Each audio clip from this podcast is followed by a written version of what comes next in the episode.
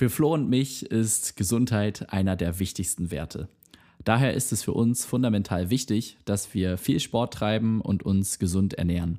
Doch um wirklich zu wissen, ob wir gut mit unserem Körper umgehen, kommen wir nicht daran vorbei, uns die harten Daten und Fakten anzusehen.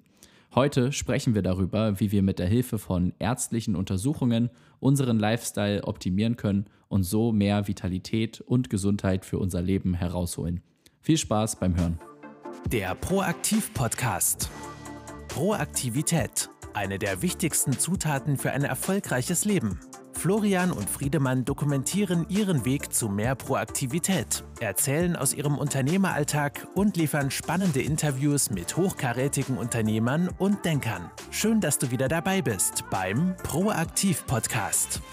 Hallo und herzlich willkommen zu einer neuen Folge vom Proaktiv Podcast. Mein Name ist Florian und gegenüber virtuell von mir sitzt der liebe Friedemann. Moin. Schön, dass ihr wieder eingeschaltet habt. Moin Friedemann, schön dich wieder zu sehen. Du, du kommst ja gerade auch wieder frisch aus dem Urlaub. Eben selbigen Urlaub, wie ich ihn gemacht habe, nur mit einem anderen äh, Gefährt warst du unterwegs. Ich war damals mit einem Van Roadtrippen durch Schweden und du hast das dieses Mal ein bisschen anders gemacht, oder? Ähm, ja, wir waren mit dem Auto unterwegs, zu dritt, zwei Freundinnen und ich. Und ähm, wir sind nach äh, Grebbestad gefahren in Schweden und haben uns da einen Kajak ausgeliehen. Das ist äh, an der Westküste, schon fast bei Norwegen. Und äh, da gibt es ja die Schären. Und die Leute, die das nicht kennen, ähm, das ist, das sind so kleine Inseln, die an der Küste entlang der, äh, von, also entlang der Westküste, aber auch an der Ostküste so verteilt sind und ähm, ja, die total naturbelassen sind ähm, und auf denen man allerdings campen darf und ähm, die man auch betreten darf. Und genau, da haben wir uns ein paar Kajaks ausgeliehen und sind da ein bisschen rumgefahren. Und ja, das war richtig, richtig schön. Also wir hatten so perfektes Wetter und dementsprechend richtig, richtig schöne Sonnenuntergänge, klaren Sternenhimmel nachts. Und ähm, das war echt eine richtig coole Outdoor-Experience, da ähm, ja, äh, auf den Inseln zu campen. Und das Zelt habe ich sogar von einem Kollegen ähm, gestellt bekommen, der, äh, dem habe ich das davon erzählt und der hat mir dann gleich eins seiner Zelte, die er selber herstellt, äh, zugeschickt. Deswegen, also du weißt, wenn, ähm, wenn, du das jetzt hörst, dass du gemeint bist, vielen Dank dafür. Das Zelt hat sich äh, sehr bewährt. Ähm, genau. Es lohnt sich, Freunde zu haben, die im E-Commerce sind und coole Produkte verkaufen. Absolut. Ich habe das Gefühl, dass ich zu Hause fast je, jede, jeden zweiten Gegenstand von irgendeinem Kumpel oder irgendeiner Freundin bekommen habe, die irgendwas im Internet verkauft. Richtig gut. Würdest du sagen, die Scheren von Schweden sind auch geil zum Durchsegeln? Zum Durchsegeln? Ja, ich habe da ein paar äh, Segelboote gesehen. Ähm, man darf da halt nicht so schnell sein. Aber wenn man so schön Wettersegler ist und einfach da schöne Natur genießen möchte, ähm, vielleicht mal irgendwo anlegen und ein bisschen baden gehen und so, dann ist das ideal. Ich bin absoluter Schönwettersegler. ja. Dementsprechend klingt das, klingt das sehr, Wie sehr gut. für dich. Ja. nice. nice. Ähm, Friedemann, wir, wir sind ja der Proaktiv-Podcast.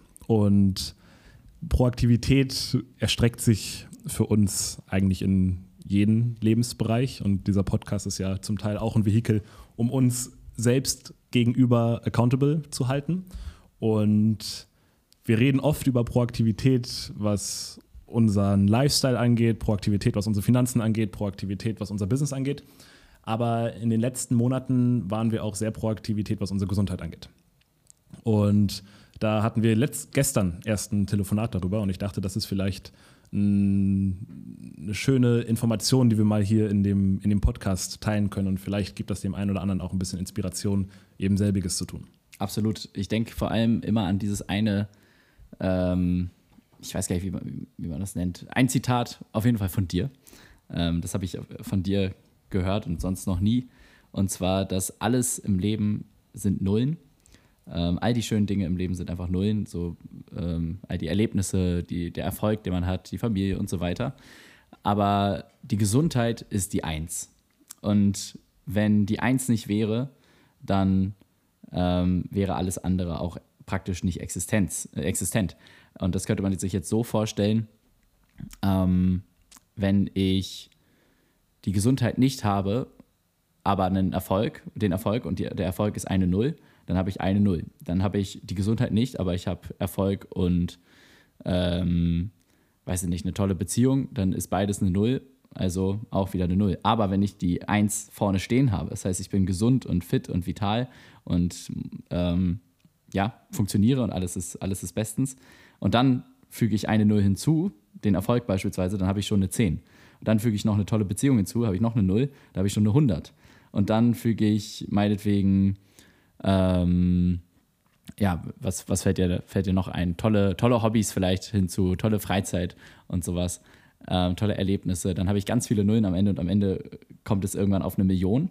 Und wenn ich dann wieder die Eins wegnehme, dann bin ich schon wieder bei der Null. Das heißt, die Gesundheit ist eigentlich das Allerwichtigste. Und dieses, dieses Beispiel, was du da mal gebracht hast, das fand ich, also das ist so hängen geblieben bei mir. Und äh, ich war schon immer sehr gesundheitsbewusst ähm, und äh, habe auch immer dem Thema einen hohen Stellenwert zugeschrieben. Ähm, und jetzt habe ich sogar ein, noch ein kleines, nettes mentales Bild dadurch bekommen, was mich immer wieder daran erinnert, wie wichtig das eigentlich ist. Und wir beide haben dieses Jahr ähm, uns untersuchen lassen auf verschiedene Art und Weisen, ähm, beziehungsweise mit verschiedenen Methoden angefangen. Und jetzt werden wir wahrscheinlich das Ganze switchen, jetzt wo wir jeweils unsere Methode durchhaben, werden wir, das sind eigentlich verschiedene Blickwinkel, ähm, werde ich den Blickwinkel einnehmen, den du genommen hast und du wirst wahrscheinlich den Blickwinkel einnehmen, den ich jetzt bisher genommen habe. Und ähm, was ich jetzt gemacht habe, und eigentlich bin ich auch noch relativ mittendrin, ich habe ähm, ja, letztes Jahr habe ich mal angefangen, ein Blutbild zu machen und dabei ist schon mal aufgefallen, ähm, dass ich Vitaminmangel habe und zwar Vitamin D und Vitamin B12.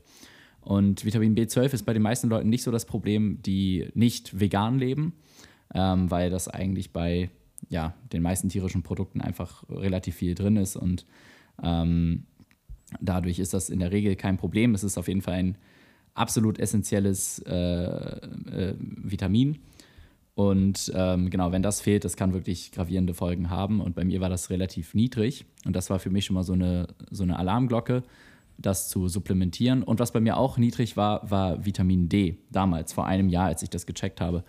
Und ähm, da habe ich mich gefragt, wie kann das sein? Ich verbringe super viel Zeit in der Sonne, besonders ne, wenn man mal überlegt, wie viele Urlaube wir beide machen, in der Regel auch irgendwo ins Warme.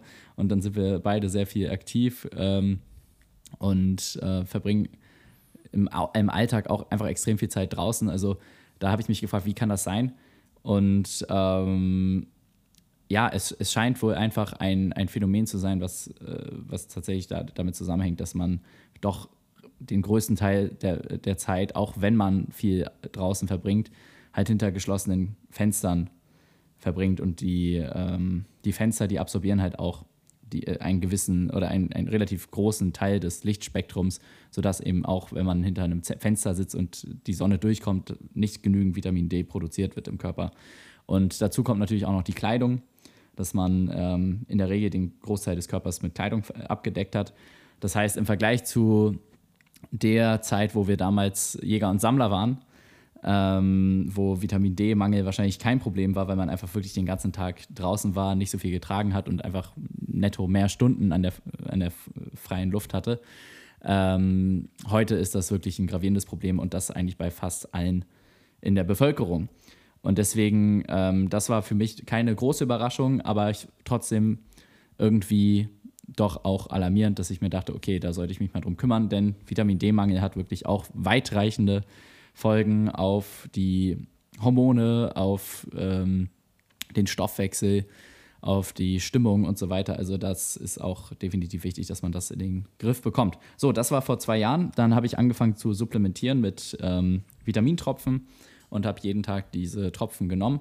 Und ähm, jetzt ein Jahr später habe ich mich entschieden, nochmal zu gucken, läuft das eigentlich, funktioniert das. Und ähm, diesmal habe ich ein etwas umfangreicheres Blutbild anfertigen lassen beziehungsweise gar nicht nur ein Blutbild, sondern ich werde gleich nochmal aufzählen, was genau alles geprüft wurde. Das war wirklich ein ganz umfangreicher Check und Teile davon sind tatsächlich jetzt auch noch in der Untersuchung und nächste Woche kommt auch nochmal eine weitere Blutabnahme und ein Röntgenbild und so weiter. Aber ich sag mal, 80 Prozent der Checks sind durch.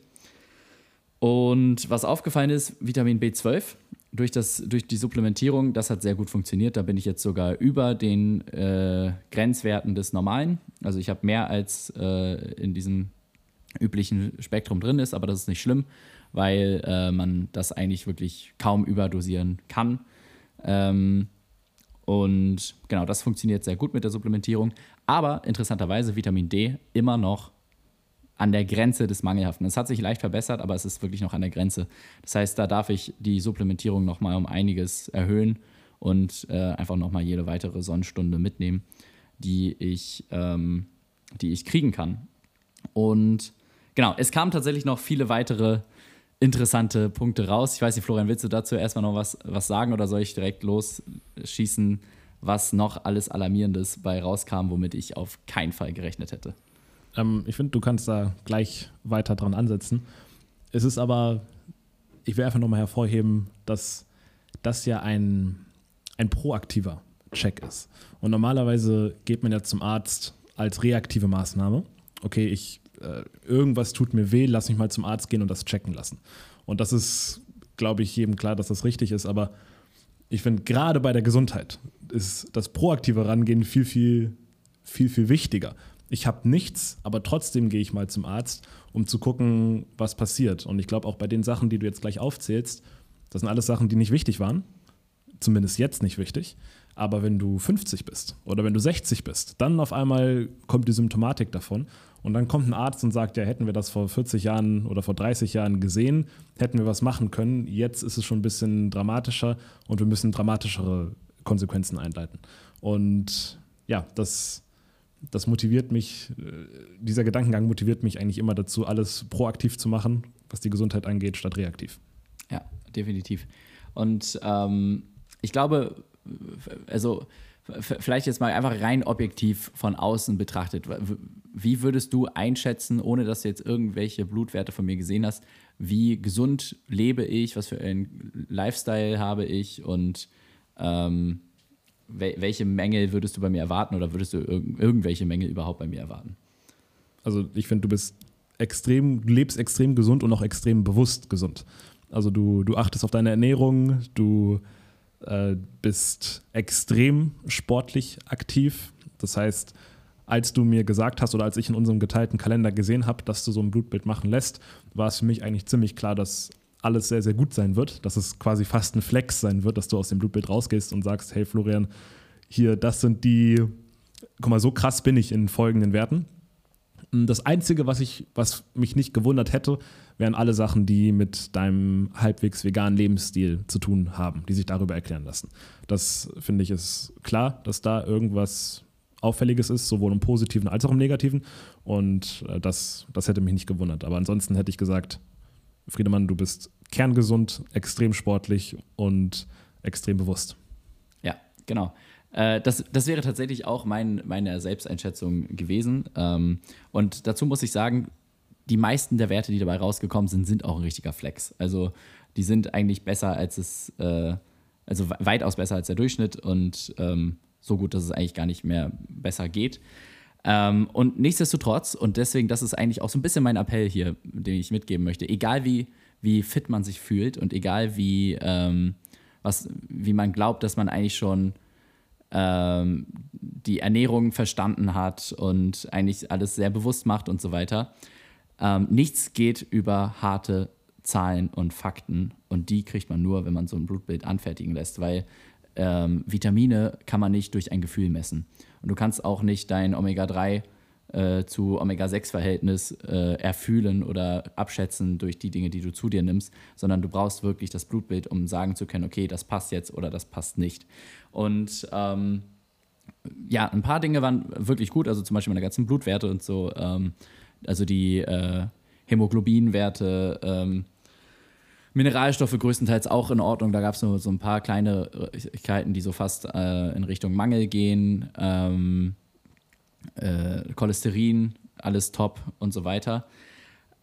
Aber ein Thema, das fand ich, also es, es gab so ein paar Punkte, die wirklich überraschend waren, aber ein Thema ist, glaube ich, am gravierendsten und zwar mein Omega-6 zu Omega-3-Verhältnis. Und das hat mich tatsächlich auch so ein bisschen schockiert, weil ähm, ich eigentlich immer dachte, dass ich das relativ gut im Griff habe, aber es ist tatsächlich überdurchschnittlich schlecht bei mir gewesen. Und zwar ähm, die Leute, die sich damit noch nie auseinandergesetzt haben, Omega-3 und Omega-6 sollte immer in einem gewissen Verhältnis stehen zueinander. Und zwar im Idealfall 1 zu 1. Das äh, lässt sich auch daran erkennen, dass zum Beispiel in der Muttermilch die, ähm, das Verhältnis zueinander 1 zu 1 beträgt oder 1, 2 zu 1 oder bis 1 zu 1, irgendwo dazwischen. Und das ist eigentlich so das natürliche Verhältnis, das der, ähm, dem Menschen besonders ähm, förderlich ist. Und das ist allerdings relativ schwer, weil wir in den Nahrungsmitteln heutzutage eigentlich kaum Omega-3 mehr drin haben. Auch in Fisch ist äh, in der Regel nicht mehr so viel Omega-3 drin übrig, weil, das, weil die mittlerweile mit Soja gefüttert werden und ähm, eben nicht mehr sich durch Algen und so weiter natürlich in der, im Meer äh, ernähren. Deswegen ist es relativ schwer, auch über Fisch zu Omega-3 zu kommen. Und Dementsprechend ähm, das Verhältnis bei mir, ich sage es einmal, es waren 32 zu 1. Und alle Leute, die wissen oder sich schon mal damit auseinandergesetzt haben, die werden jetzt wahrscheinlich vom Hocker fallen, weil das wirklich absolut äh, überdurchschnittlich schlecht ist. Und auch einfach, ähm, ja, gewissermaßen ein paar Risiken mit sich bringt. Und genau, das, das war auf jeden Fall schon mal für mich so ein, so ein Appell. Ich habe mir dann genau angucken können, ähm, woran das liegt. Ist es zu viel Omega-6 oder zu wenig Omega-3? Und die Antwort ist beides. Also ich habe ein bisschen zu viel Omega-6 drin und viel zu wenig Omega-3. Ähm, ja, und das, obwohl ich jeden Tag Leinsamen in mein Frühstück reinhaue, obwohl ich Leinöl über meinen Salat träufle, Sonnenblumenöl vehement ähm, vermeide und dennoch sehen die Werte so aus. Und das zeigt einmal so ein bisschen so ein Reality-Check, okay, krass, obwohl ich eigentlich all diese Dinge in meinem Alltag schon ganz gut berücksichtige, sie können trotzdem noch ein bisschen aus dem Gleichgewicht sein. Und die Lösung dafür ist jetzt ganz klar ein ähm, Algenölpräparat, also ähm, einfach Supplementierung von Omega-3 und einfach zu schauen, wo kann ich noch Omega-6 streichen aus meiner Ernährung. Und ich habe jetzt nochmal eine Analyse gemacht und bei mir ist aufgefallen, ich esse wirklich sehr viele Mandeln. Und eigentlich haben Mandeln auch viele positive Eigenschaften, aber ähm, in Maßen. Also ich, hab, ich esse wirklich sehr viel Mandeln in meinen Müslis. Ich hau da eigentlich jeden Morgen immer so gefühlt eine halbe Packung rein. und die haben ein Omega-6 Omega-3-Verhältnis von 2000 zu 1 und Mandeln bestehen zu 70 Prozent aus Fett. Und dementsprechend kann man sich äh, überlegen, wie viel Omega-6 das ist, was man da zu sich nimmt, nur über die Mandeln. Ähm, und das zweite ist Erdnussbutter. Ich hau auch in mein Müsli hin und wieder mal einfach einen Löffel Erdnussbutter rein. Und Erdnüsse haben ein Verhältnis von 5600 zu 1 an Omega-6 zu Omega-3. Und Erdnüsse bestehen auch zu mehr als die Hälfte aus Fett. Dementsprechend, ja, kann man da sich vorstellen, sehr viel Omega-6, was man da zu sich nimmt. Und das sind jetzt zwei Dinge, die habe ich jetzt einfach komplett gestrichen. Und dazu kommt jetzt das Omega-3-Präparat. Und dementsprechend denke ich, ähm, wenn ich dann in drei bis vier Monaten nochmal die nächste Messung durchführen lasse, dass sich das ähm, in, eine, in die korrekte Richtung bewegen wird. Ähm, genau, ja, das, das ist das Thema Omega-3, Omega-6. Ultra wichtig und ich glaube vor allem auch für fast jeden relevant, weil in der Regel ist dieses Verhältnis einfach nicht optimal. Es ist wahrscheinlich bei den meisten nicht bei 32 zu 1, aber 20 zu 1, das ist schon recht üblich, besonders in jungen Jahren. Ähm, und genau, dementsprechend, das, das würde ich auf jeden Fall einmal checken lassen. Und genau, ich habe ich hab eine ganze, ich, ich würde später nochmal eine Liste vorlesen, dass, dass die Leute, die jetzt Interesse äh, oder interessiert sind, daran das selber mal zu überprüfen bei sich, dann auch genau wissen, womit sie zu ihrem Arzt rangehen sollten und was sie bei ihm erfragen sollten an Checks. Wahrscheinlich wird das selber vorschlagen, aber äh, ich muss schon sagen, der Arzt, bei dem ich jetzt war, der hat das wirklich außerordentlich gut gemacht und äh, gibt sich da außerordentlich viel Mühe, da wirklich ein allumfassendes Bild zu erstellen. Aber zunächst erstmal nochmal zu den weiteren Punkten, die bei mir ähm, negativ aufgefallen sind, und zwar meine Leberwerte. Und das fand ich auch interessant. Ähm, da sind die Werte leicht über dem äh, Grenzwert. Und da meinte der Arzt, dass das auf eine leichte Entzündung hinweisen kann. Und ähm, das eigentlich so der Fall ist, also die Werte können so sein, wenn man irgendwie am Abend davor äh, ja, sich ordentlich die Kante gegeben hat. Und Florian, du weißt auch, also du trinkst ja erstmal gar keinen Alkohol und ich äh, trinke sehr in Grenzen Alkohol und sehr selten. Und ähm, deswegen hat mich das auch ein bisschen gewundert, Äh, da kann ich jetzt noch nichts weiter zu sagen, woran das liegt. Das wird nochmal weiter erforscht. Aber ähm, genau, hätte ich auch niemals gedacht. Ich dachte, ich hätte eine äh, super gesunde Leber, aber anscheinend scheint da auch irgendwas aus dem Lot zu sein. Ist jetzt nichts Gravierendes, aber leicht erhöhte Werte sind es schon mal immerhin. Ähm, genau, also das hat mich auch so ein bisschen erschreckt. Und das dritte, das ist eigentlich, ja, das ist nichts per se Negatives, aber das war einfach auch ein bisschen überraschend, und zwar meine Hormonwerte. Ähm, wenn, wenn man mich gefragt hätte, wie würde ich mich einschätzen, so vom Testosteron auf einer Skala von 1 bis 10, hätte ich wahrscheinlich irgendwo gesagt 6 bis 7. Also Testosteron ist ja einmal der Sexualtrieb, aber es ist auch so ein bisschen die Energie, die man so im Alltag spürt und ähm, die, die Motivation, die man halt ja, spürt, um Dinge umzusetzen, um Dinge anzugehen und äh, Probleme zu lösen. Äh, Freud sagt ja auch, dass eigentlich jegliche Motivation dem Sexualtrieb äh, entspringt und deswegen, ja, ich persönlich finde auch, dass Testosteronwert vielleicht auch ein ganz guter Indikator dafür sein kann. Ähm, und deswegen, ich habe mich tatsächlich auch immer mal wieder gefragt, so wie kann ich eigentlich mein Testosteron noch weiter erhöhen? Zum Beispiel durch Krafttraining oder durch gewisse Präparate, die man zu sich nimmt. Und jetzt ist rausgekommen, dass sich mein Testosteron gar nicht mehr erhöhen lässt, weil ähm, ich, ich muss ehrlich gesagt sagen, ich weiß nicht genau, welche Einheit ähm, angegeben war auf dem Test, aber normal ist 4 bis 9, ich glaube, Mikrogramm pro Deziliter. Ähm, und bei mir sind es 10. Das heißt, ähm, ich habe so einen krassen Testosteronwert. Ähm, das hätte ich gar nicht erwartet tatsächlich. Ähm, aber viel mehr geht da gar nicht nach oben. Und das ist der Flex, den ich erwartet habe. Ja, das, das, das, ist auch eins der Ergebnisse, die mich, äh, sag ich mal, besonders positiv gestimmt haben, weil ich habe mir tatsächlich vorher schon überlegt, okay, was ist, wenn der jetzt relativ niedrig ist, dann muss ich mir auf jeden Fall überlegen, wie ich den hochkriege. Ähm, ups, das sollte nicht Pun so. Pun intended. Äh, ja, äh, das war nicht intended. So, aber ähm, interessanterweise Östrogenwerte sind ähm, im grünen Bereich, aber auch leicht erhöht. Der Arzt meinte, aha, Sie sind also nicht nur ein Mann, sondern Sie sind auch ein einfühlsamer Mann. Äh, er meinte, da stehen die Frauen drauf. ähm, genau, aber was da Aber nur in der Kombination. Wenn du kein Testosteron hast und viel Östrogen, ich glaube, egal was politisch korrekt ist, das ist kein Mann, auf den viele Frauen stehen. Absolut absolut, das kann ich genauso unterstreichen und ähm, beziehungsweise würde ich genauso sehen. Und ich hätte lieber abnormal hohe Testosteronwerte und kaum Östrogen als ähm, abnormal hohe Östrogenwerte und kaum Testosteron. Ähm, genau, aber ich denke, das ist, eine, das ist eine ganz gute Balance und das passt auch alles so. Allerdings, was tatsächlich jetzt äh, ein bisschen problematisch ist, und zwar Progesteron. Äh, haben vielleicht noch gar nicht so viele von gehört, aber das ist sozusagen der dritte Player in dem Hormonspiel. Und ähm, das ist ein Hormon, das ist so, sozusagen die Vorstufe von Testosteron oder, oder kann sowohl in Testosteron als auch Östrogen umgewandelt werden ähm, und reguliert so ein bisschen. Also das ist tatsächlich auch so ein bisschen der, der Regulator. Und hier wird es jetzt eigentlich interessant, weil es kann sein, dass meine Östrogenwerte so hoch sind, weil ähm, das Progesteron fehlt. Und das ist, das ist tatsächlich bei mir sehr, sehr, sehr, sehr niedrig. Also bei 0,3 Mikrogramm äh, pro Deziliter. Und da wären eigentlich auch 4 bis 9 angezeigt.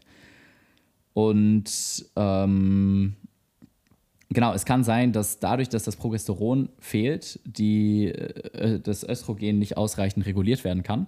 Und ähm, dementsprechend die Werte da ein bisschen erhöht sind. Und äh, deswegen, ja, da muss ich schauen, wie ich das in den Griff bekomme. Äh, Progesteron kann tatsächlich auch viele Nebenwirkungen haben, wie Energielosigkeit, Depression, ähm, Stress, Haarausfall. Ja, bis auf Haarausfall, aber der ist erblich bedingt bei mir. Ähm, kann ich eigentlich all diese äh, Symptome nicht verzeichnen. Nichtsdestotrotz ist das natürlich was, wo man sich drum kümmern sollte. Und wo es jetzt auch wieder interessant wird, ist, wie steigere ich überhaupt mein, äh, mein Progesteron oder meine Hormonbildung? Ähm, beziehungsweise wenn die Hormonbildung eingeschränkt ist, dann liegt das oftmals daran, dass Vitamin D zu wenig produziert wird oder zu wenig Vitamin D vorhanden ist. Und das ist ja ganz klar bei mir der Fall. Und dementsprechend kann es sein, dass ich, wenn ich alleine, wenn ich meine Vitamin D äh, Supplementierung von zwei Tropfen am Tag auf vier bis sechs Tropfen erhöhe, dass ich dadurch vielleicht auch schon meine Progesteronwerte äh, mit äh, erhöht kriege.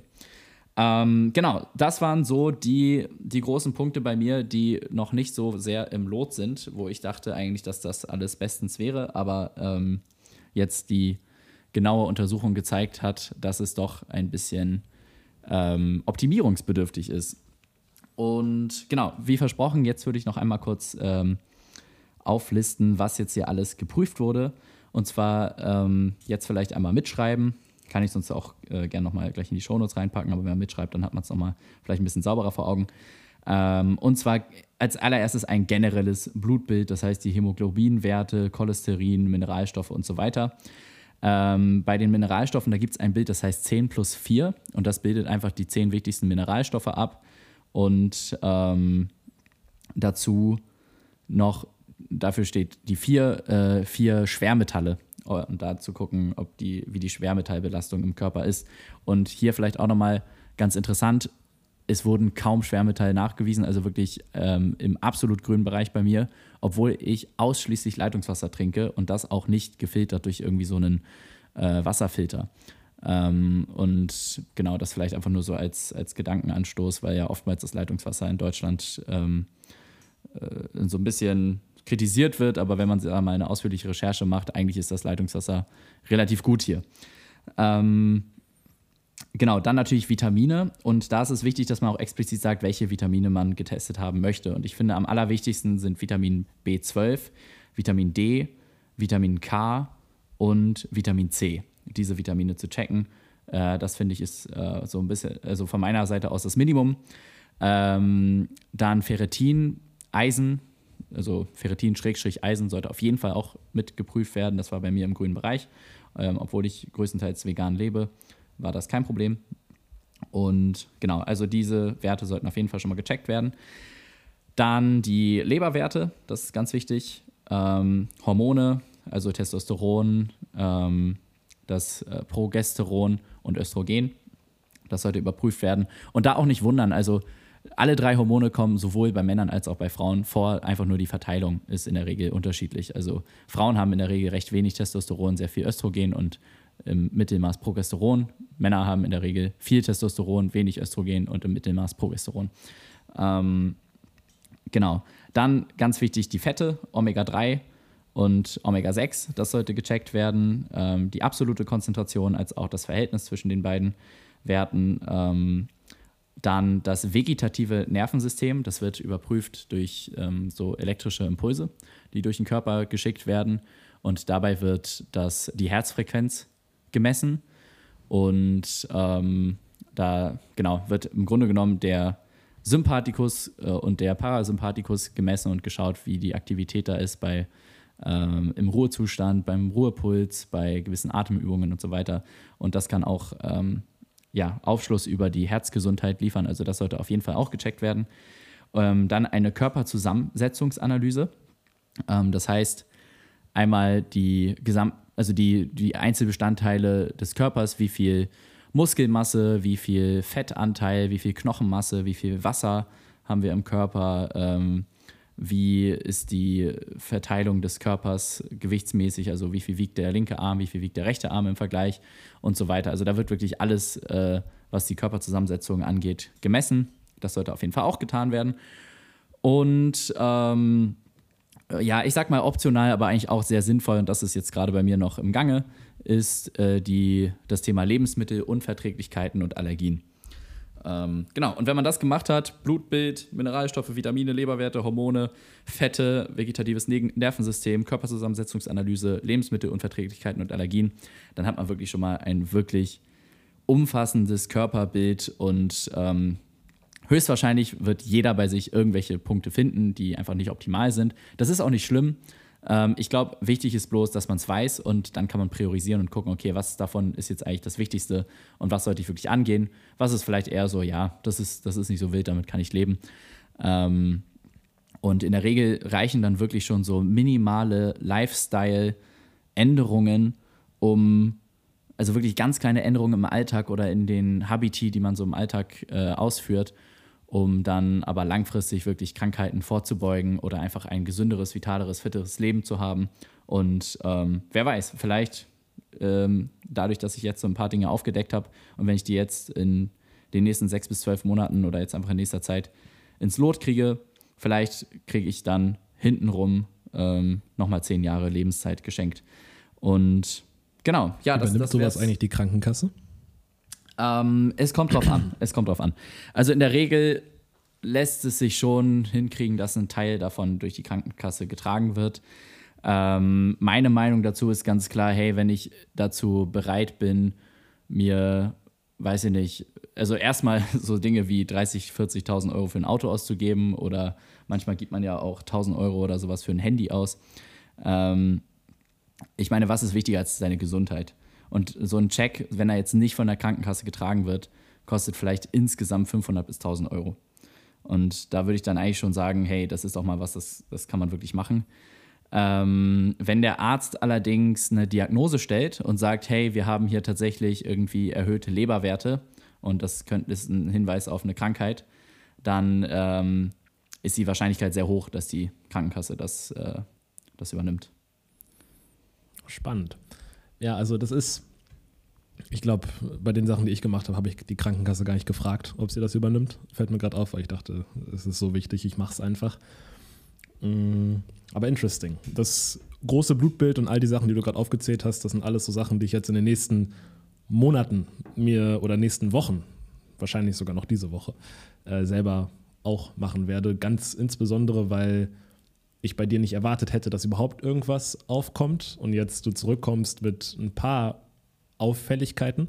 Und ich, genauso wie ich von dir gedacht habe, auch von mir denke, dass ich, was die Fitness und die Gesundheit angeht, eigentlich extrem gut ausgestattet bin, äh, erkenne ich mich jetzt so ein bisschen in, die, in dir wieder und, und habe nochmal so ein Sense of Urgency, dass ich jetzt auch mich solchen, solchen Test hingeben möchte. Grundsätzlich passt es aber eh in, in mein Bild von Gesundheit und Proaktivität damit verbunden.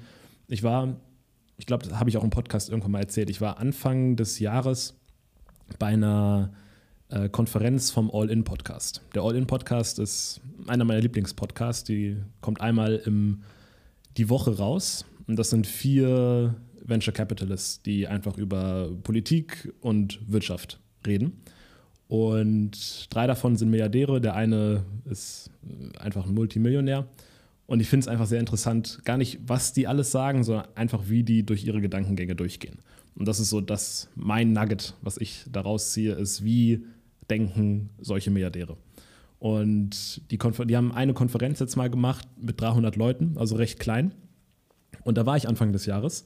Und da habe ich mit einem von diesen Milliardären gesprochen und der, der heißt Chamath Palihapatia es ist ein Inder, der jetzt in Amerika wohnt und äh, ja, sein Geld mit, er war erst bei Facebook, bla bla bla, hat dann, ist dann VC geworden, hat super gute Investments gemacht und jetzt hat er einen großen Fonds, verwaltet aber nur noch sein eigenes Geld.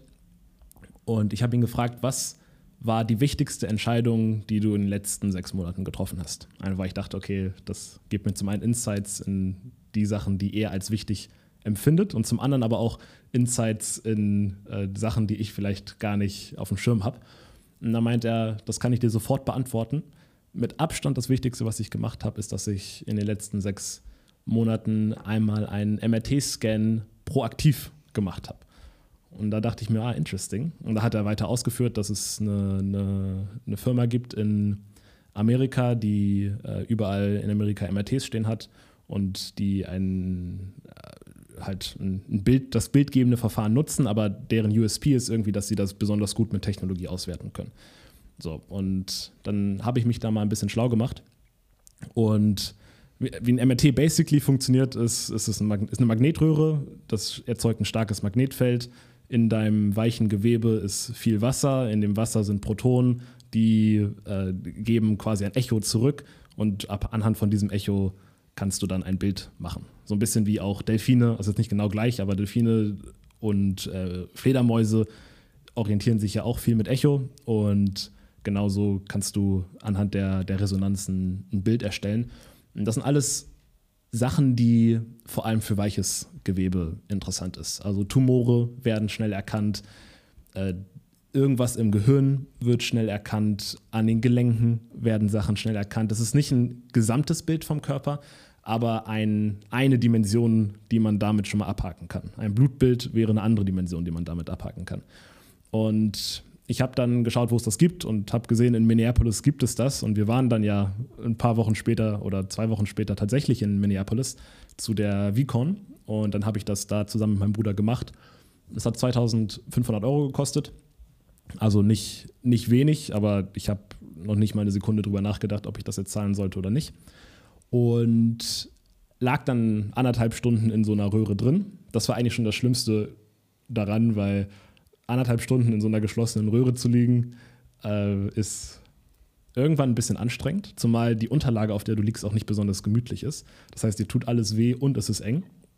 Und Darf man sich ein bisschen bewegen und räkeln oder muss nein, man wirklich still liegen? Ich, ich lag komplett still und ganz am Ende meinte die Frau, ja, wir, es hat ein bisschen länger gedauert. Wir mussten nämlich ein paar Bilder nochmal neu machen, weil du so ein kleiner Zappelwurm bist. Und dann dachte Ui. ich, ja, what the fuck? Ich war richtig ruhig. Mm, ich habe mich sogar angestrengt, richtig ruhig zu sein, weil ich wollte der perfekte Patient sein, der da liegt und gar kein, sich gar nicht bewegt. Zumal sie hatte mich auch am Anfang gefragt, äh, Herr Brusboy, wollen Sie, wollen Sie irgendwie Musik oder so hören, um, um, um abgelenkt zu sein? Und dann meinte ich so ganz lässig, ach Quatsch, äh, ich lege mich da hin, ich chill, ich entspanne, ich meditiere ein bisschen und dann komme ich da auch wieder raus. Und das hat auch gut funktioniert, aber irgendwann habe ich dann gefragt, wie lange geht das noch? Und dann meinte sie 14 Minuten. Aber mhm. ich habe nicht ganz verstanden, waren es 14 oder 40? Und als ich dann oh, drüber nachgedacht habe, dass es 40 weiß. sein könnten, da habe ich so ein bisschen angefangen zu schwitzen und dachte mir, fuck my life, ich habe jetzt keinen Bock, nochmal 40 Minuten hier weiter drin zu liegen, weil es wird unangenehm und irgendwie wird es auch immer enger. Ja. Es waren dann tatsächlich nur 14, deswegen war alles gut. Mhm. So, und das Ergebnis jetzt, oder beziehungsweise was, was wird da unterteilt? Es wird unterteilt ins Nervensystem, ins Atmungssystem, ins Kreislaufsystem, in Hormonsystem, äh, Urinsystem, was noch? Äh, Muskelsystem, Verdauungssystem und auch das äh, Reproductive System, also die ganzen äh, Fortbildungssysteme. All diese Systeme im Körper werden untersucht und du kriegst dann am Ende eine Auswertung. Und in den meisten Systemen ist bei mir alles in Ordnung, aber es gibt überall so ein paar Minor Findings. Und Minor Findings sind alles Sachen, die komplett unwichtig noch sind, die keine, keine Beeinträchtigung auf meinen Lebensstil haben und auch aus ärztlicher Sicht total äh, zu vernachlässigen sind. Aber trotzdem sind es Abweichungen vom Standard. Und das finde ich jetzt schon interessant, weil selbst wenn mir das jetzt gerade vielleicht gar nicht so viel bringt, wenn ich in 15 Jahren nochmal so einen Scan mache, dann habe ich ein Bild und dann habe ich wieder irgendwas und dann kann ich aber das auch vergleichen mit dem Bild von heute und habe quasi nicht nur eine Diagnose von heute, sondern ich habe auch ein, ein Vergleichsbild zu irgendeinem späteren Scan, den ich irgendwas irgendwann mal mache. Und dann kann man sagen, oh, interessant, nicht nur ist das gerade bei dir so, sondern das hat sich auch verändert im Vergleich zum letzten Mal. Und deswegen war das für mich sehr, sehr klar, dass ich das jetzt machen muss. So ein paar Findings waren zum Beispiel meine Blase. Meine Blase ist äh, deutlich kleiner als, als äh, normal, was natürlich irgendwie überhaupt gar kein Problem ist. Dann habe ich eine Milzzyste, was extrem schlimm klingt, aber überhaupt nicht schlimm ist und sowas hat man bei Geburt. Und so ein paar Sachen. Ich habe irgendwas noch an der Wirbelsäule und äh, alles komplett unbedenklich, aber trotzdem kleine Abweichung. Und ich bin sehr froh darüber, dass ich das weiß. Und eine, eine klassische Kritik an dem, was ich jetzt gemacht habe und auch an dem, was du jetzt äh, gemacht hast, ist, dass man Sachen aufdeckt, die vielleicht gar nicht so schlimm sind, die aber die Person, die es betrifft, in Panik versetzen und dann dazu führt, dass quasi das Gegenteil vom Placebo-Effekt eintritt. Und zwar, dass man sieht, oh shit, ich habe hier irgendwas Kleines und jetzt auf einmal merke ich auch, wie irgendwas wehtut. Und mhm. also von sowas bin ich überhaupt nicht betroffen. Dass man dann so ein kleiner Hypochonder wird. Ja, genau, so ein kleiner ja. Hypochonder wird.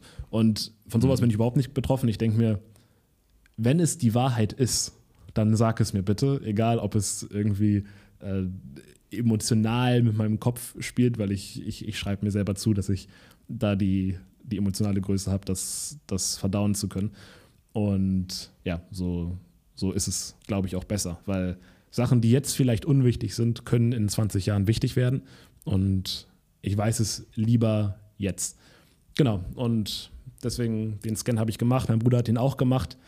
Ich werde jetzt meine Befunde, weil man kriegt alle Bilder mit Kommentaren und so zugeschickt. Ich werde diese Befunde einem, einem befreundeten äh, Radiologen zuschicken und der soll die noch einmal aus einer, aus einer zweiten Perspektive sich angucken und beleuchten. Und da habe ich nochmal eine zweite Meinung zu den ganzen Sachen. Und vielleicht sagt er, ja, das ist wirklich meiner, aber oh, das ist meiner, aber das ist noch, das kann noch schlimmer werden. Weil ich selber, ich lese mir das durch, ich verstehe es, ich muss dann auch ein bisschen googeln, weil die versuchen das sehr einfach zu beschreiben. Aber trotzdem verstehe ich es nicht komplett. Und da würde ich gerne nochmal einen Profi, der mir positiv gesonnen ist, äh, raufschauen ja. lassen. Ja. Und denke mir jetzt aber auch, okay, cool, dass ich es gemacht habe, aber keiner meiner Freunde, keiner meiner Familie, außer meinem Bruder, keiner der Leute, die mir, die mir lieb sind, hat das gemacht. Und mhm. ich überlege mir jetzt irgendwie, wie, meine Eltern kann ich, glaube ich, easy dazu überzeugen, wie, wie ich alle anderen Leute, die ich sehr, sehr lieb habe, dazu bringe, das auch zu machen. Manche also, von genau, genau. Also das wäre jetzt meine Frage, wie, wenn ich das jetzt machen möchte und angenommen, ich habe jetzt auch nicht die Mittel, dass ich wirklich nicht drüber nachdenken muss, ob ich jetzt 2,5 oder sowas dafür zahle, plus vielleicht auch Flug in die USA. Ähm, wie, wie kann man denn sowas, oder gibt es da sonst irgendwie einen Weg, dass ich äh, da die die, die, die Barriere ein bisschen geringer habe für, für so einen MRT-Check? Es gibt zwei Sachen, die ich nicht geprüft habe. Nummer eins, ob die Krankenkasse das übernimmt. Und mhm. Nummer zwei, ob es sowas ähnliches in Deutschland auch gibt. Ja. Und wenn es das in Deutschland gibt, ist nochmal die Frage, wie teuer ist das? Vielleicht ist es günstiger, ein präventiver MRT-Scan. Ich schätze fast nicht, weil wenn du nicht privat versichert bist, selbst wenn du was hast, brauchst du drei Monate, um einen MRT-Scan überhaupt zu bekommen. Dementsprechend kann ich mir eigentlich nicht vorstellen, dass sowas geht, aber ich habe auch nicht recherchiert, weil ich war gerade in Amerika, ich habe es gesehen, ich fand es so wichtig, für mich hat das Geld weniger eine Rolle gespielt und deswegen habe ich es dann gemacht. Ja. Mm, da kann man aber sicherlich schauen, ob es da, da Alternativen geht. Ansonsten kann man drauf sparen ja. oder so, zweieinhalbtausend Euro. Es ist halt schon, es ist schon eine Menge Geld, aber es ist auch nicht so viel Geld, dass man nicht irgendwie innerhalb eines Jahres darauf sparen kann. Und das Gute ist ja auch, es hat ja, es hat ja eigentlich keine, keine Eile. Also es hat es ist extrem wichtig, finde ich, dass man, äh, also generell all diese Körper- oder Gesundheitspräventionsmaßnahmen finde ich extrem wichtig. Ähm, aber es ist meistens nicht so, dass es da um ein, zwei Jahre geht, ob man das macht, sondern es geht eher darum, ob ich das äh, äh innerhalb der nächsten fünf Jahre mache, um dann genau. gewisse Sachen aufzudecken. Und genau. wenn ich sage, okay, ich möchte das jetzt, ich möchte es machen, aber es reicht mir, das in vier Jahren zu machen und das sind 2500 Euro, dann äh, 2500 geteilt durch 48 lege ich mir jetzt halt jeden Monat einen 50er zur Seite und weiß, dass ich damit vielleicht potenziell am Ende meines Lebens nochmal zehn Jahre mehr raushole.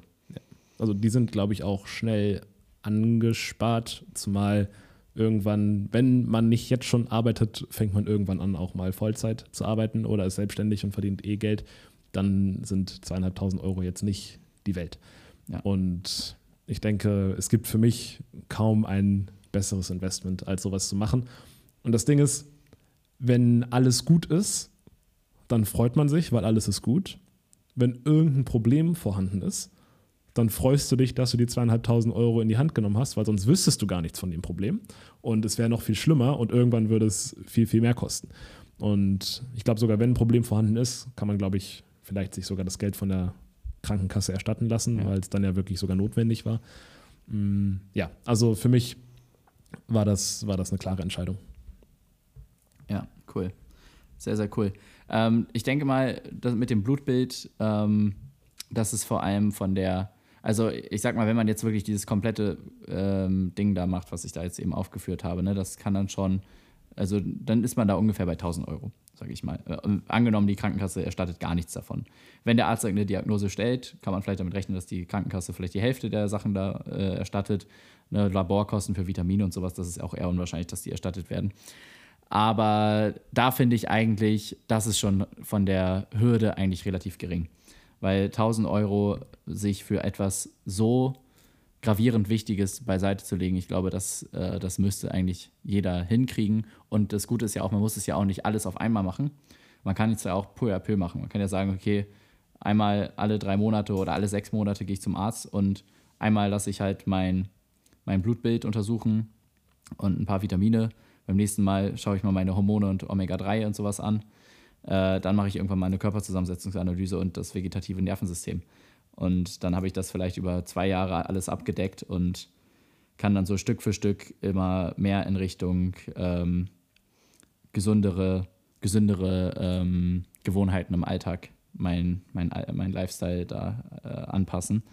Und genau, ich denke, das, das ist auf jeden Fall in Ordnung, besonders wenn man sich mal so anschaut, ja, wofür man sonst so eigentlich relativ unnötig viel Geld ausgibt. Ähm, ich glaube, das ist wirklich eine Stelle, da ist das Geld sehr gut aufgehoben.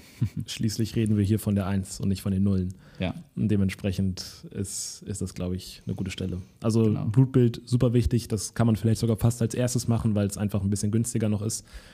Ähm, MRT, Scan, auch wichtig. Was ich da halt wichtig finde, ist, dass das Tumore abdeckt. Mhm. Und wie oft gibt es zufällige, einen zufälligen Fund von einem Tumor, weil es eigentlich gerade eine ganz andere Symptomatik gibt und dann als ja. Nebenprodukt von dieser Symptomatik wird dann dieser Tumor gefunden, weil da mal ein Scan gemacht wird. Ja. Und Tumore wachsen ja. Und da denke ich mir, das ist was, was ich wirklich sehr, sehr früh erkennen möchte und nicht zu lange warten möchte. Und da, da, da geht es jetzt nicht um fünf Jahre. Also hast du vollkommen recht, man kann diesen Scan auch in fünf Jahren machen. Nur man sollte nicht darauf warten, bis irgendwann mal ein Tennisball großer Tumor irgendwo in deinem Körper ist, der dann irgendwann eine Symptomatik hat, weil er auf irgendwas draufdrückt und du dann Ideen herausfindest oder dass du zu einer Routineuntersuchung kommst, die man irgendwann mit 60 macht oder machen muss, glaube ich sogar, oder zumindest die bezahlt wird und dann wird herausgefunden, ja, sie haben ja schon seit zehn Jahren Tumor und sowas mhm. möchte ich, sowas möchte ja. ich vorbeugen. Ja, voll. Friedemann, voll. mir ist gerade noch was eingefallen, noch was Proaktives, was ich gemacht habe wovon ich sehr, sehr selten erzähle, aber äh, es ist die Wahrheit und ich finde, alles, was die Wahrheit ist, kann man erzählen.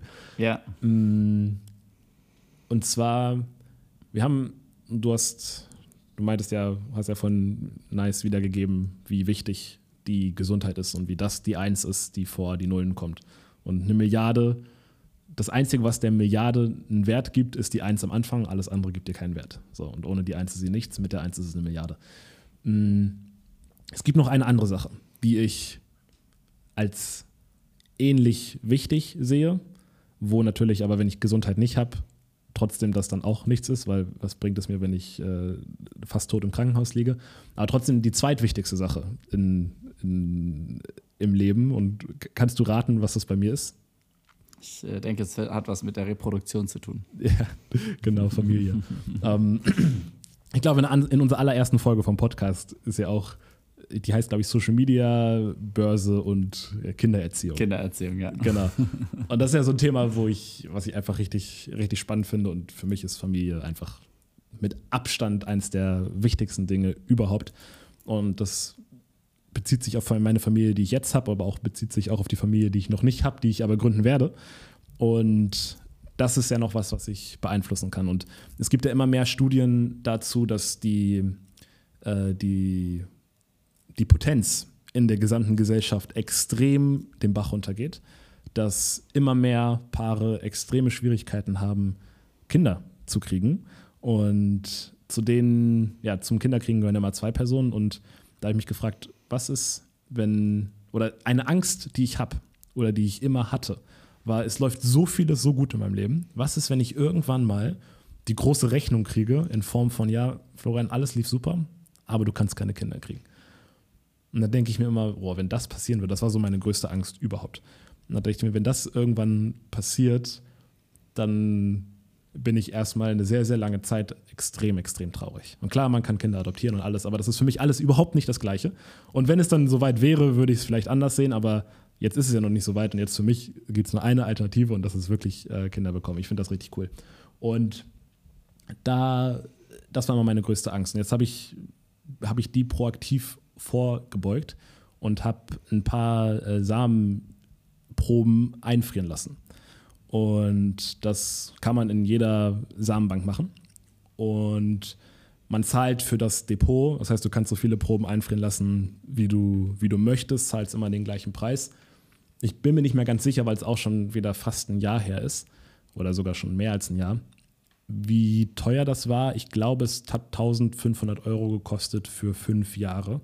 Und dann in fünf Jahren muss ich nochmal 1500 Euro zahlen. Oder ich habe, glaube ich, ein Abonnement abgeschlossen, sodass es immer weitergeht. Ja, Mm. ja, ja, ja. Hält sich, glaube ich, auch im, hält sich, glaube ich, auch im Rahmen, weil sowas musst du ja nicht dein Leben lang machen. Ich bin jetzt 24, ich muss das vielleicht noch zweimal zahlen. So, dann mit 40 ist, glaube ich, meine Familie gegründet und, äh, und auch beendet zu gründen und ist dann nur noch am Gedeihen. Und ja, deswegen hält sich das finanziell meiner Meinung nach im Rahmen, ist aber extrem wichtig. Und zwei Sachen waren da wichtig. Nummer eins, ich kann Kinder kriegen. Das war ein, eine, eine Diagnose, die dabei herausbekommen ist, weil die Sachen, die Proben werden getestet. Und Nummer zwei, egal was jetzt passiert, ich habe immer noch einen Backup-Plan. Also ich plane nicht damit, meine Kinder zu kriegen. Nur wer weiß, in was für einen Autounfall ich, ich gerate oder keine Ahnung, ob die Strahlung vom Handy irgendwann irgendwie gefährlich ist oder ob irgendwas passiert in der Nahrung, die wir zu uns nehmen, was erst nicht getestet wird und dann in zehn Jahren ist man aber impotent oder es kann passieren, was möchte. Oder eine Impfung vielleicht. Ne? Ich, ich habe ja jede Impfung, die man so haben kann. Aber vielleicht ist die Corona-Impfung, die ich auch habe, ist die nicht, keine Ahnung. Ne? Also ich, ich will einfach damit nicht spielen und deswegen habe ich das gemacht und gesichert. Und das geht jetzt raus an, an alle Männer, an die den Podcast hören oder auch an alle Frauen, die einen Freund haben und noch Aber keine was, Kinder haben. was ist denn bei Frauen das Thema mit den Eizellen? Bei Frauen das ist es viel, viel sich ja- komplizierter. viel, das viel lässt sich komplizierter. ja aber auch äh, trotzdem ganz gut machen, oder? Ja, es lässt sich gut machen, aber es ist eine richtige OP. Mhm. Also bei, bei Frauen ist es viel teurer und eine richtige OP und ich glaube, du musst auch Hormone nehmen und so ein Kram. Das ist ein deutlich, deutlich aufwendigerer Prozess als bei Männern. Mm, Und da, da kann ich verstehen, dass das irgendwie, uff, dass, dass da die Hürde noch etwas höher ist. Was man aber machen kann, glaube ich, meines Wissens nach, es gibt so einen Wert, ich habe den Namen, die Abkürzung leider vergessen, aber einen Wert, der dir einen Indikator auf deine Fruchtbarkeit geben kann. Und äh, den kann man beim Frauenarzt, glaube ich, testen lassen. Und das Ja. würde ich, das würde ich auf jeden Fall testen lassen. Und wenn es da irgendwie kritisch ist, dann kann man sich darüber, kann Ja. man darüber nachdenken, dass man, dass man da entsprechende Schritte einleitet. Als Mann ist es halt viel einfacher und deswegen finde ich es krass, wenn du es als Mann nicht machst, es sei denn, du sagst, du willst keine Kinder kriegen, das finde ich dann noch krasser. Ähm, und äh, ja, deswegen, das ist noch so eine andere proaktive Sache, die, wo ich einen Trend gesehen habe, der äh, ganz stark abnehmend ist in der, in der Kinderzeugungsfähigkeit Ja. in der Gesellschaft und gleichzeitig auch einfach meine größte Angst war und ich die jetzt aus dem Weg geräumt habe. Ja, und vor allem, ich meine, selbst wenn du, also selbst wenn du noch Kinder kriegen kannst, die Spermienqualität des 24-jährigen Florians oder ich weiß nicht, 23-jährigen Florians ist ja wahrscheinlich um einiges höher als die des vielleicht dann 35-jährigen Florians. Und G bleibt G. ähm, deswegen.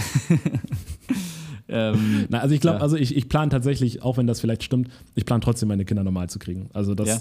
ja, das, das finde ich, das finde ich dann schon fast wieder ein bisschen absurd. Da, das, Mhm. ich, es ergibt vielleicht keinen Sinn, aber einfach emotional finde ich strange, dann äh, meine Kinder. also, okay, das ist wirklich zeugen. nur für den Notfall, falls es Das ist wirklich für den, das ist wirklich für den Notfall. Das ist, wenn Ja. wir das zwei Jahre versucht haben irgendwann, es einfach nicht klappt und dann sage ich, okay, hey, äh, lassen wir mal den, den 23-jährigen Florian dran. Ja. okay, sehr schön. Ja, tatsächlich, ähm, aber was mich jetzt interessieren würde eigentlich ist, äh, bevor man so eine, äh, bevor man seine Spermien einfriert, ähm, ob es nicht eigentlich auch Sinn ergeben würde, erstmal seine Werte zu untersuchen. Weil es nützt ja auch nichts, wenn du äh, Spermien einfrierst, die vielleicht gar nicht so hochqualitativ sind, auf, aus welchem Grund auch immer, aber du an dieser Qualität noch was regeln kannst. Weil zum Beispiel, was tatsächlich ein Indikator ist für Fruchtbarkeit, ist Progesteron. Und ich habe jetzt bemerkt, dass dieser Wert bei mir extrem niedrig ist. Und das heißt jetzt nicht, dass ich unfruchtbar bin, aber es heißt einfach, je höher dieser Wert ist, desto schneller, desto eifriger äh, schwimmen die Spermien in die Eizelle und kommen auch schneller durch die Membran. Ähm, das heißt, bevor ich das jetzt machen würde, würde ich eigentlich nochmal gucken, dass ich wirklich meine Werte ähm, optimiere und dann entsprechend die optimierten kleinen Friedemänner da einfriere. Ähm, Du kannst Folgendes machen. Und zwar ist das Teil von dem Prozess. Du entscheidest erst nachdem du die Probe abgegeben hast und nachdem die Auswertung da ist, entscheidest du dich erst, das einzufrieren und äh, zu zahlen. Das heißt, du kannst da hingehen, mhm. das machen, du kriegst dann irgendwann nach Wochen, das dauert glaube ich fünf, sechs Wochen, und ich war extrem aufgeregt, als ich diesen Brief geöffnet habe, muss ich mal sagen. Äh, nach fünf, sechs Wochen kriegst du die Auswertung und da steht dann alle Werte drin und es gibt verschiedene. Es gibt Spermienqualität, es gibt wie viele Kopfdefekte gibt es, weil ein großer Teil sind einfach abgeknickt und sind schon mal ganz unfunktional. Ich glaube, der Durchschnittswert ist 4%, irgendwie sowas. Und wie 4% sind defekt oder 4%? Nee, 4% sind in Ordnung. Sind in Ordnung.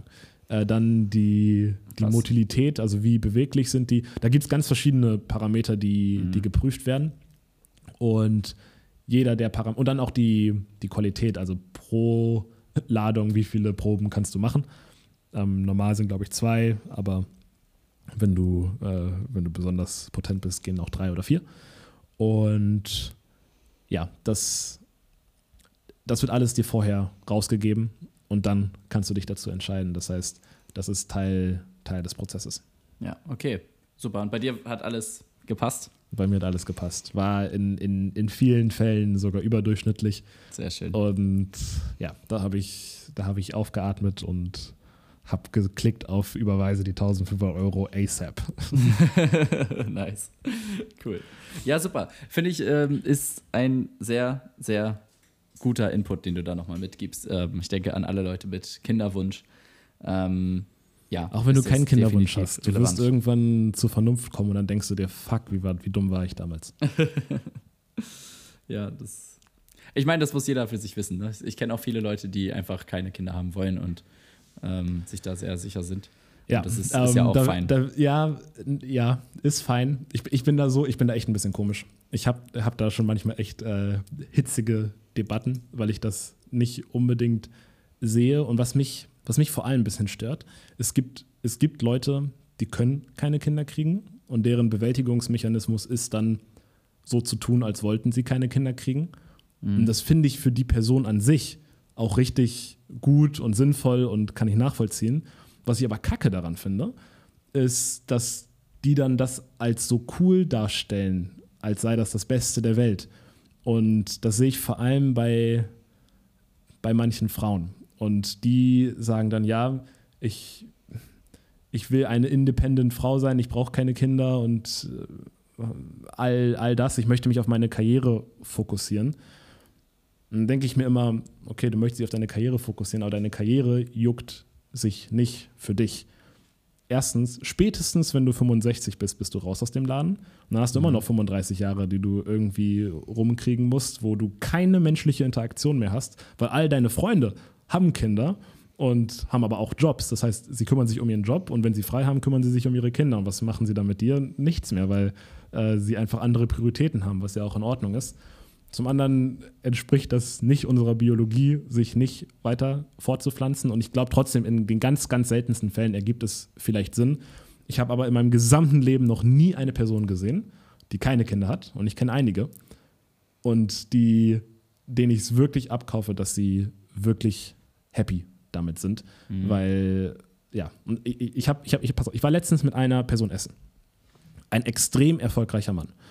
Und er ist Single und hat keine Kinder und ist jetzt gerade in Rente.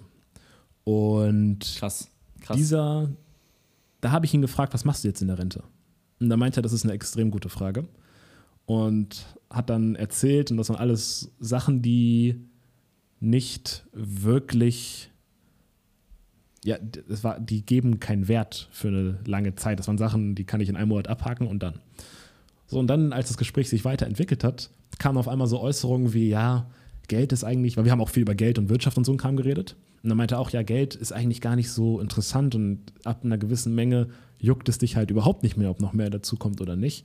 Und da ist es doch eigentlich viel schöner, wenn du nachts neben deinem äh, Sohn sitzt oder deiner Tochter sitzt, sie einschläft und du dabei eine Geschichte vorliest. Und dachte ich mir, ja, das sehe ich auch so, aber interesting, dass das von dir kommt, weil du hast ja keine Kinder. Und das, solche Kommentare geben mir sehr viel Insight mhm. in, in, die, in die. War es bei ihm eine bewusste Entscheidung? Ja. Es war, eine, es war eine bewusste Entscheidung. Ja. Und es, er hat auch Vorteile davon. Er ist viel flexibler, aber ich sag mal so, nach 40 wird das Leben extrem einsam, wenn du keine Kinder hast. Und ich, ich, für mich kann ich mir auch gar nicht vorstellen, was überhaupt wichtiger sein soll als meine eigene Familie. Ich habe richtig Bock, dann ganz viel mit meiner Familie zu machen, in Urlaub zu fahren, äh, denen ganz viele Sachen beizubringen. Es ist, es ist ja auch, man muss auch ganz ehrlich sagen, es ist auch ein bisschen eine egoistische Entscheidung, weil es cool ist, Kindern, eigenen Kindern was beizubringen. Man fühlt sich dann auch gebraucht und wichtig und all solche Sachen. Also das ist, das ist schon auch egoistisch und dann ist die Kritik von manchen Leuten, ja, das ist eine egoistische Entscheidung, Kinder zu kriegen und ich möchte es nicht, weil ich möchte keine egoistische Entscheidung treffen und dadurch ein Kind in diese schreckliche Welt, die wir jetzt gerade haben, hineinzugebären. Dann denke ich mir immer, diese schreckliche Welt, die wir jetzt gerade haben, es war noch nie besser, als es jetzt gerade war. Hättest du dein Kind vor 100 Jahren zur Welt gebracht, wäre es 1922 gewesen. In zehn Jahren kommt Adolf Hitler. In, äh, der Erste Weltkrieg ist, glaube ich, gerade vorbei. Der Zweite Weltkrieg steht kurz vor der Tür. Irgendwelche finanziellen Depressionen waren gerade und sind auch kurz vor der Tür. Ich glaube, 1924 war eine. Ähm, die, also es war nur Scheiß. Und jedes Jahr davor war noch beschissener, weil es gar keine Hygiene gab, es gab Pest, es gab Cholera, es gab all den ganzen Kram. Und das ist nicht vergleichbar mit Corona oder sowas, was wir jetzt haben, sondern es ist wirklich eine Scheißzeit zum Leben. Die einzige Zeit, die vielleicht ein bisschen besser hätte sein können, glaube ich aber auch nicht, war vor 10.000 Jahren, als wir noch Jäger und Sammler waren. Aber auch da mhm. war es sehr, sehr hart. Und dementsprechend, wenn wer, wer diese Logik fährt, der der hätte zu keinem Zeitpunkt auf dem Zeitstrahl Kinder zur Welt bringen können. Ja. Und ja. ich finde, das ist ein bisschen eine, eine Ver Verkrümmung der Realität. Ich glaube, also ich finde, das ist ein Thema, also erstmal danke für diese, diese sehr klare Meinungsäußerung, das schätze ich sehr. Ähm, für mich ist das alles gar nicht so super einfach ähm, zu beantworten. Weil es ist ja auch immer die Frage, wie sehr, also ich glaube auch, dass Kinder rein biologisch gesehen, ähm, also das Kinderkriegen zum Menschen dazugehört und einfach äh, die Hälfte seiner Existenz ausmacht. Also ich sag mal, wenn die, wenn die eine Hälfte der Existenzmotivation die Selbsterhaltung ist, dann ist die andere Hälfte die Fortpflanzung. Und es gibt auch Studien darüber, dass Menschen einfach, also das Kinderkriegen zum Beispiel auch Stress reduziert. Und dass Menschen weniger Angst vor dem Tod haben, wenn sie Kinder haben, als wenn sie keine Kinder haben. Und äh, dass es eigentlich so ein bisschen so die biologische Bestimmung ist. Ergibt ja auch Sinn, weil jede Spezies möchte sich verbreiten und ähm, Genau, aber die Frage ist halt, inwiefern hat die Menschheit es eigentlich schon ad absurdum getrieben und inwieweit äh, kann das Individuum auf das eigene Glück verzichten für den, die, die eventuell äh, besseren Aussichten für die Spezies. Das ist ja auch eine Frage in ganz, in ganz vielen Bereichen so. Zum Beispiel, ja, Fliegen ist scheiße für die Umwelt, mache ich jetzt noch einen Urlaub oder ähm, cutte ich den Urlaub oder fahre ich halt irgendwie, weiß nicht, mit der Bahn an die Nordsee und ähm, verzichte darauf, nach Thailand zu fliegen oder in die USA oder sowas. Ähm, das, das ist ja eigentlich auch eine Debatte, die so ein bisschen in diese Richtung geht. Und da finde ich, gibt es eigentlich wirklich kein richtig und falsch. Und ähm, ich glaube, das muss jeder für sich selber einfach entscheiden.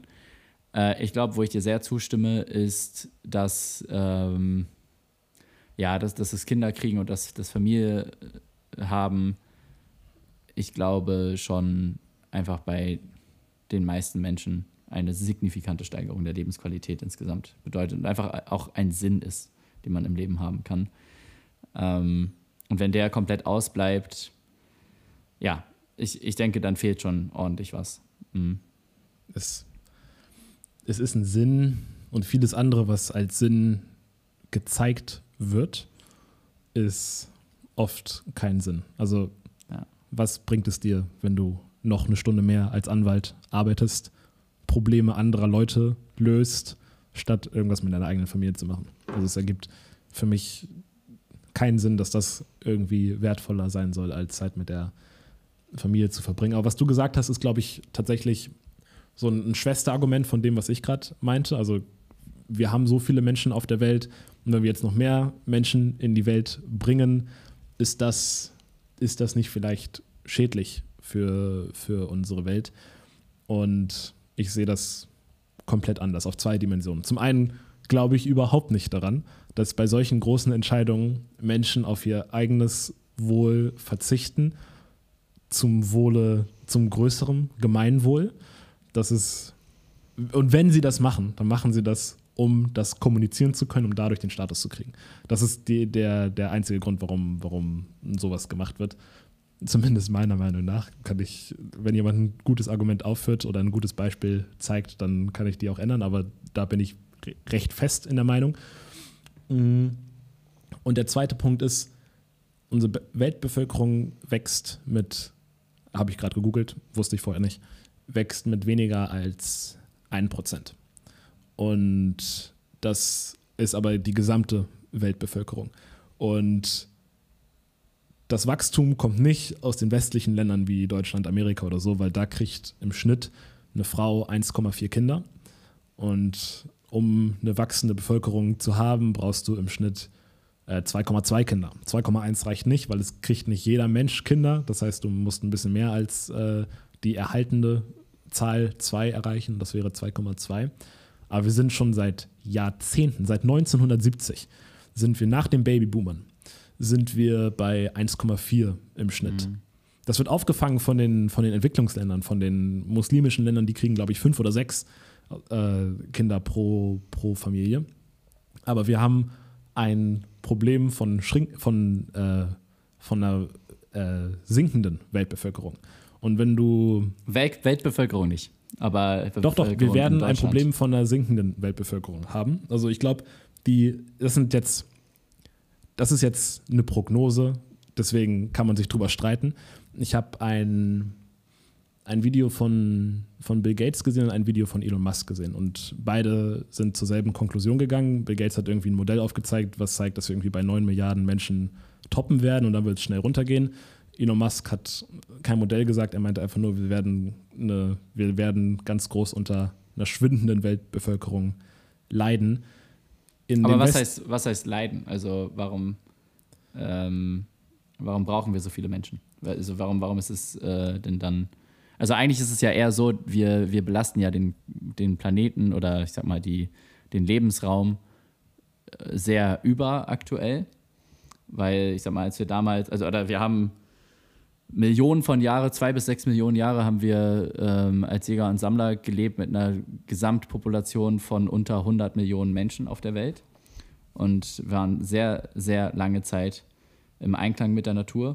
Und jetzt sind wir seit zehn 1000 Jahren auf Wachstumskurs und sind auf einmal 7 Milliarden. Ja, es, und, ist, es, ähm, es, gibt, es gibt Argumente für beide Seiten. Das stimmt auch. Also ja. es, es, ergibt auch keinen Sinn, 20 Milliarden Menschen auf der Welt zu haben. Das wäre auch scheiße. Mhm. Schrumpfend ist aber auch nicht geil. Ich, was ich mir immer denke, ist, die, die, die Lösung für fast alle Probleme, die wir haben, ist eine technische Lösung.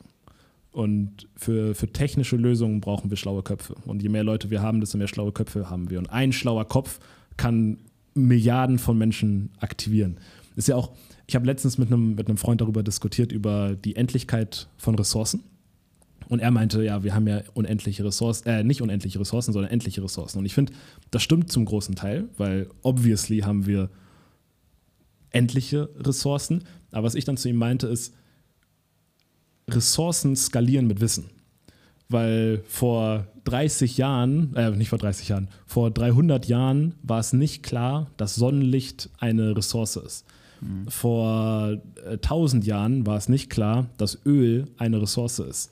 Vor 100 Jahren war es nicht klar, dass Uran, atomare Energie, eine Ressource ist. Das heißt, mhm. wenn, wenn wir unser Wissen upgraden, graden wir auch unsere Sicht auf manche Elemente ab, die jetzt noch keine Ressource sind, die aber in 10, 20, 30 Jahren eine Ressource sein können. Ja. Und äh, ich meine, die Sonne ist eigentlich ein, guter Beispiel, ein gutes Beispiel dafür. Kernfusion haben wir jetzt noch nicht auf dem Planeten. Und es ist jedes Jahr ungefähr ein Jahrzehnt entfernt, aber das schon seit zwei Jahrzehnten. Das heißt, dass, da, da kann es noch ein bisschen dauern, bis da wirklich Kernfusion auf, auf der Erde möglich ist. Aber das ist auch nur, in der, auch nur ein, ein Entwicklungssprung entfernt. Und wenn, in solchen Sachen sind meistens ein, zwei Köpfe die entscheidenden Personen, die das dann aktivieren. Und In der Zwischenzeit kann man sich überlegen, okay, vielleicht brauchen wir keine Kernfusion auf der Erde, sondern nehmen einfach die Kernfusion, die im Himmel eh schon passiert und äh, nutzen dann nutzen die Sonne. Da haben wir natürlich trotzdem ein paar endliche Ressourcen im Bau der, im Bau der, der Solaranlagen. Irgendwie, ich weiß nicht, Lithium oder so, Silikone, irgendwie sowas ist da, ist da der Bottleneck. Aber mein Argument war einfach, dass Ressourcen mit Wissen skaliert und Wissen ist meiner Meinung nach zumindest unendlich. Und in 20 Jahren gibt es auf einmal irgendein Element aus dem Weltall, was wir abschöpfen können, was ganz, ganz viel Energie hat. Oder atomare Energie, die ich, was ich übrigens auf meiner Liste habe, zum, äh, zu meinem Deep Dive reinzumachen. Atomare Energie wird auf einmal extrem sauber, weil das, das einzige Problem, was wir haben, ist der Müll. Es ist ja, ansonsten haben wir keine Emissionen und es, es gibt schon atomare Kraftwerke, die den Müll recyceln können und wieder nutzen können. Und solche Sachen sind meiner Meinung nach der Ausweg aus dem Problem und nicht, wir kriegen keine Kinder mehr und schrumpfen unsere Weltbevölkerung auf 100 Millionen. Würde auch funktionieren, vielleicht. Vielleicht werden da manche wichtigen Stellen besetzt, sodass man sich nochmal neu strukturieren müsste. Aber ich glaube nicht, dass es der nachhaltige Weg ist. Ja, verstehe. Ähm, ich denke, es ist vor allem wichtig, dass man, dass man mehr Zugang zur Bildung hat für mehr Kinder.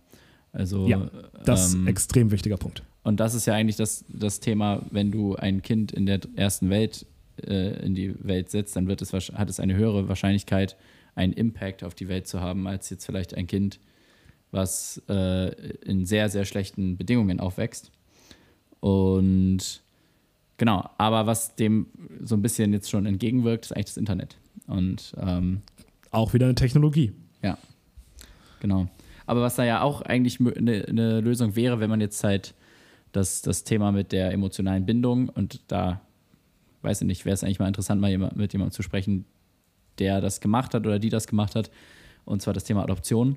Dann ja. würde es ja eigentlich auch Sinn ergeben, Kinder möglichst früh zu adoptieren, aus schlechten Verhältnissen rauszuholen, sie in die erste Welt zu setzen, hier gute Bildung und äh, vielleicht auch gute Erziehung und äh, dann hätte man eigentlich ja den, einen ähnlichen Effekt und ähm, kann vielleicht sogar noch ein Kinderleid damit ähm, verhindern. Aber was man natürlich nicht hat, ist halt die eigene äh, Genetik und Epigenetik mit transferiert in das Kind. Ähm, und vielleicht ist es auch emotional eine andere Angelegenheit, ja. Ich glaube tatsächlich, dass du dich emotional ähnlich, ähnlich bindest mit einem Adoptivkind. Ja. Und ich finde, dass das fast der Königsweg ist ich bin dafür zu egoistisch. Ich, ich denke mir, ich möchte meine eigenen Gene weitergeben. Ich möchte eine Kopie von mir haben, die, oder von mir und meiner Partnerin haben, die, die dann rum, rumläuft. Aber wenn du, sag ich mal, so selbstlos bist und so einen holistischen Blick auf die Welt hast, dass du das nach hinten anstellen kannst, dann finde ich, ist ja. Adop Adoption der Königsweg. Also applaudiere ich für. Ja, sehe seh ich genauso. Aber du weißt eh, wie ich die Dinge sehe. Ich weiß auch, es ist nicht so geil, ähm, fette Autos zu fahren, aber trotzdem würde ich niemandem jemals einen Vorwurf machen, wenn er äh, mit einem 20 Liter verbrauchenden Wagen durch die Straßen knallt. Ich selber ernähre mich komplett oder fast komplett vegan, größtenteils vegan. Äh, auch mit aus dem Umwelt, also hauptsächlich aus Gesundheitsperspektive, auch aus dem Umweltgedanken, weil Fleisch einfach so wahnsinnig viel Ressourcen verschwendet. Aber trotzdem würde ich niemals jemandem mal irgendwie vorwerfen, wenn er Schma äh, Fleisch isst. Und genauso finde ich, ist es absolut ein Unding, wenn man dann Menschen vorwirft, ähm, dass sie ihrem Kindertraum nachgehen. Ja, dass man ihnen vorwirft, ihren Kindertraum nachzugehen, geht nicht. Und gleichzeitig kann man denen auch nicht vorwerfen, ihren Kindertraum nicht nachzugehen. Und das versuche ich hier natürlich auch nicht zu vermitteln, weil wenn du dein Glück anders findest, ist es vielleicht sogar noch besser. Wenn du es schaffst, ohne Kinder dein, dein absolutes Glück zu finden, bist du vielleicht sogar noch mehr der King oder die Queen, weil dann hast du weniger, weniger Kopfschmerz bei gleichem oder besserem Glück. Applaudiere ich für dich. Ich, ja. ich glaube halt nur nicht, dass das geht. Und es ist sogar so, dass ich sogar schon fast Angst habe, mit jemandem, ich, ich, bei manchen Themen, wo ich überzeugt von bin, denke ich mir, oh, ich hätte Lust, da mit jemandem zu debattieren. Und bei dieser Thematik habe ich Lust, mit jemandem zu debattieren aufgrund von meiner Argumentenlage, aber ich habe auch gleichzeitig Angst, mit jemandem zu debattieren, weil das ist dann ja wahrscheinlich eine Person, die keine Kinder hat und ich möchte diese Person nicht traurig machen. Und äh, das, das ist so meine größte, meine, ja. meine, meine Da brauchst du dir, glaube ich, keine Sorgen machen, weil es ist ja, ich sag mal, wenn, wenn du selber von etwas überzeugt bist und etwas wirklich fühlst, dann ähm, ja, also ich finde es immer sehr interessant, dann die, die Ansichten anderer Leute zu hören und auch zu akzeptieren, auch wenn ich sie dann nicht übernehme und so. Und das geht ja für beide Seiten. Und insofern, ähm, ja, ich glaube, du wirst da niemanden traurig machen. Spätestens mit 50 wird die Person an, das, an diese Debatte zurückdenken und denken, fuck, Florian hatte recht. Ja, dann kann sie immer noch ein Kind adoptieren. Das, adoptieren, hast recht. Ja, das ist super. Ja. Da freue ich mich sehr, dass das gibt, weil das macht es eigentlich für jeden möglich und ist es sogar noch krasser. Also äh, super, super Möglichkeit. Ja. Okay, cool. Sehr nice. Ähm, weißt du, ob die VCon nächstes Jahr wieder in Minneapolis stattfinden wird? Ziemlich sicher nicht. Ziemlich sicher nicht? Ja, weil das ist. Es ist. Ich glaube ich glaub nicht. Es ist natürlich war der perfekte Ort, aber ich glaube, Gary findet es cool, Orte zu wechseln, mhm. den in die VCon zu einem anderen Ort zu bringen, wo vielleicht nochmal andere Leute kommen können, wo in ja. dem Ort das dann auch als Brand gespreadet wird. Also auch Meinst als Brand. du, dass es gar nicht die USA werden könnten? Ich kann mir vorstellen, dass es Kanada wird. Ah, ja. Ja, das wäre nicht schlecht. Das ist ja nicht so weit von Minneapolis ja. und dann ja. Kann ich da das äh, MRT auch noch zwischenschieben. Dieses MRT, das kannst du in sehr vielen Städten machen. Das kannst du in ah. Minneapolis machen, kannst du aber auch in New York machen, kannst du auch in Boston machen, kannst du, glaube ich, auch in Washington machen und auch in Silicon Valley, also überall Perfekt. Und, und die bauen Standorte aus. Also ich glaube, das, ja, das passt. Cool, ja, dann ist das nächstes Jahr auf jeden Fall auch dran. Geil. Ja, bin ich gespannt, was mein Arzt dazu, dazu sagen wird zu den Ergebnissen oder generell zu der Idee. Ich werde es ihm mal vorschlagen. Nice. Ja, und ja, genau. Cool. Ja, ich äh, denke, das war wieder eine sehr spannende äh, Folge. Falls jetzt irgendjemand mit medizinischem Hintergrund zugehört hat und sagt, ey, Friedemann, was du da erzählt hast, da hast du dich, glaube ich, hattest du, glaube ich, einen Dreher drin oder irgendwas verwechselt, dann schreib mir gerne Nachricht und bitte verzeiht, wir sind ja selber keine Mediziner, sondern wissen das alles immer nur aus den Quellen, die wir uns halt zuführen. Und ähm, ich glaube, wir haben, Flo und ich, wir haben beide, glaube ich, ein gutes Grundverständnis, aber natürlich hier keine Garantie, dass hier, dass hier irgendwelche dieser Werte wirklich oder der Aussagen wirklich 100% stimmen. Ähm, genau, aber ansonsten hoffe ich, dass wir vielleicht einen kleinen ähm, Gedankenanstoß liefern konnten und vielleicht den einen oder anderen motivieren konnten, ähm, ja, das Thema Gesundheit, Ernährung und Prävention nochmal in Angriff zu nehmen. Ähm, ja, genau. Hat mir auf jeden Podcast. Fall sehr viel Spaß gemacht wieder. Sehr im Zeichen der Proaktivität. Jawohl, cool. Also super, dass ihr wieder dabei wart und äh, bis zum nächsten Mal. Bis zum nächsten Ciao, Mal. Ciao, Florian. Ciao, Friedemann.